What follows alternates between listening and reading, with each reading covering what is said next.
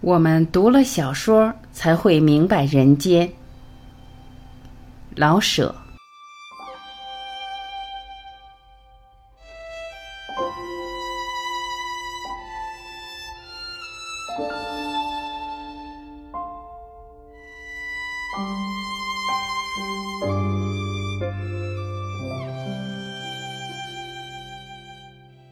写一本小说不容易。读一本小说也不容易。平常人读小说，往往以为既是小说，必无关宏旨，所以就随便一看，看完了顺手一扔，有无心得全不过问。这个态度，据我看是不大对的。光阴是宝贵的，我们既破功夫去念一本书，而又不问有无心得，岂不是浪费了光阴吗？我们要这样去读小说，何不去玩玩球、练练武术，倒还有益于身体呀？再说，小说之所以能够存在，并不见完全因为它小而易读，可供消遣；反之，它之所以能够存在，正因为它有它特具的作用，不是别的书籍所能替代的。化学不能代替心理学，物理学不能代替历史。同样的，别的任何书籍也都不能代替小说。小说是讲人生经验的，我们读了小说才会明白人间，才会知道处身涉世的道理。这一点好处不是别的书籍所能供给我们的。哲学能教咱们明白，但是它不如小说说的那么有趣，那么亲切，那么动人。因为哲学太板着面孔说话，而小说则生龙活虎的去描写，使人感到兴趣，因而也就不知不觉的发生了潜移默化的作用。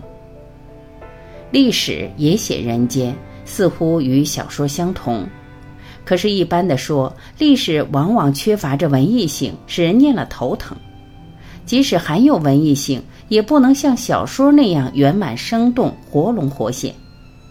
历史可以近乎小说，但代替不了小说。世间恐怕只有小说能原原本本、头头是道地描画人世生活，并且能暗示出人生意义。就是戏剧也没有这么大的本事，因为戏剧需摆在舞台上去，而舞台的限制就往往叫剧本不能像小说那样自由描画。于此，我们知道了。小说是在书籍里另成一格，也就与别种书籍同样的，有它独立的、无可代替的价值与使命。它不是仅供我们玩的。读小说，第一能教我们得到益处的，便是小说的文字。世界上虽然也有文字不甚好的伟大小说，但是一般的来说，好的小说大多数是有好文字的。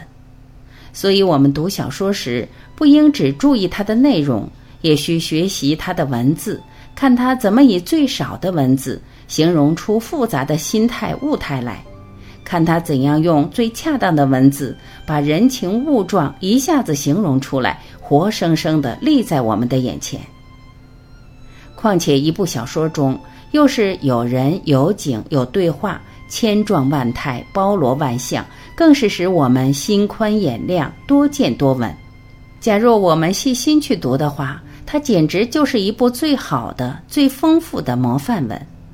反之，假若我们读到一部文字不甚好的小说，即使它有些内容，我们也就知道这部小说是不甚完美的，因为它有个文字拙劣的缺点。在我们读过一段描写人或描写事物的文字以后，是把小说放在一边，而自己拟作一段，我们便得到很不小的好处。因为拿我们自己的拙作与原文一比，就看出来人家是何等简洁有力或委婉多姿，而且还可以看出来，人家之所以能体贴入微者，必是由真正的经验而来。并不是先写好了人生于世，而后敷衍成章的。假如我们也要写好文章，我们便也应该去细心观察人生与事物，而后我们才能把其中的精彩部分捉到，下笔如有神矣。闭着眼睛想，是写不出来东西的。文字以外，我们该注意的是小说的内容。要断定一本小说内容的好坏颇不容易，因为世间的任何一件事都可以作为小说的材料，实在不容易分别好坏。不过大概的说，我们可以这样来决定：关心社会的变好，不关心社会的变坏。这似乎是说要看作者的态度如何了。同一件事，在假作家手里便当做一个社会问题而提出之，在乙作家手里，或者就当做一件好玩的事儿来说。前者的态度严肃，关切人生；后者的态度随便，不关切人生。那么前者就给我们一些知识，一点教训，所以好；后者只是供我们消遣，白费了我们的光阴，所以不好。青年们读小说，往往喜爱剑侠小说，行侠作义、好打不平，本是一个黑暗社会中应有的好事。倘若作者专向着侠字这一方面去讲，他多少必能激动我们的正义感，使我们也要有除暴安良的抱负。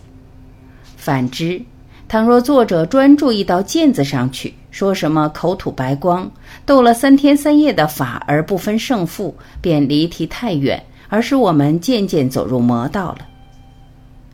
青年们没有多少判断能力，而且又血气方刚，喜欢热闹，故每每以惊奇与否断定小说的好歹，而不知惊奇的事未必有什么道理。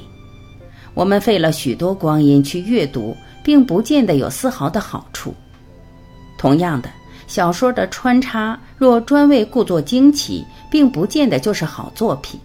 因为卖关子、耍笔调都是低卑的技巧，而好的小说虽然没有这些花样，也自能引人入胜。一部好的小说必是真有的说，真直的说，他绝不求助于小小的技巧来支持门面。作者要怎样说，自然有个打算，但是这个打算是想把故事拉得长长的，好多赚几个钱。所以，我们读本小说。绝不该以内容与穿插的惊奇与否而定去去，而是要以作者怎样处理内容的态度和怎样设计去表现去定好坏。假若我们能这样去读小说，则小说一定不是只供消遣的东西，而是对我们的文学修养与处事的道理都大有裨益的。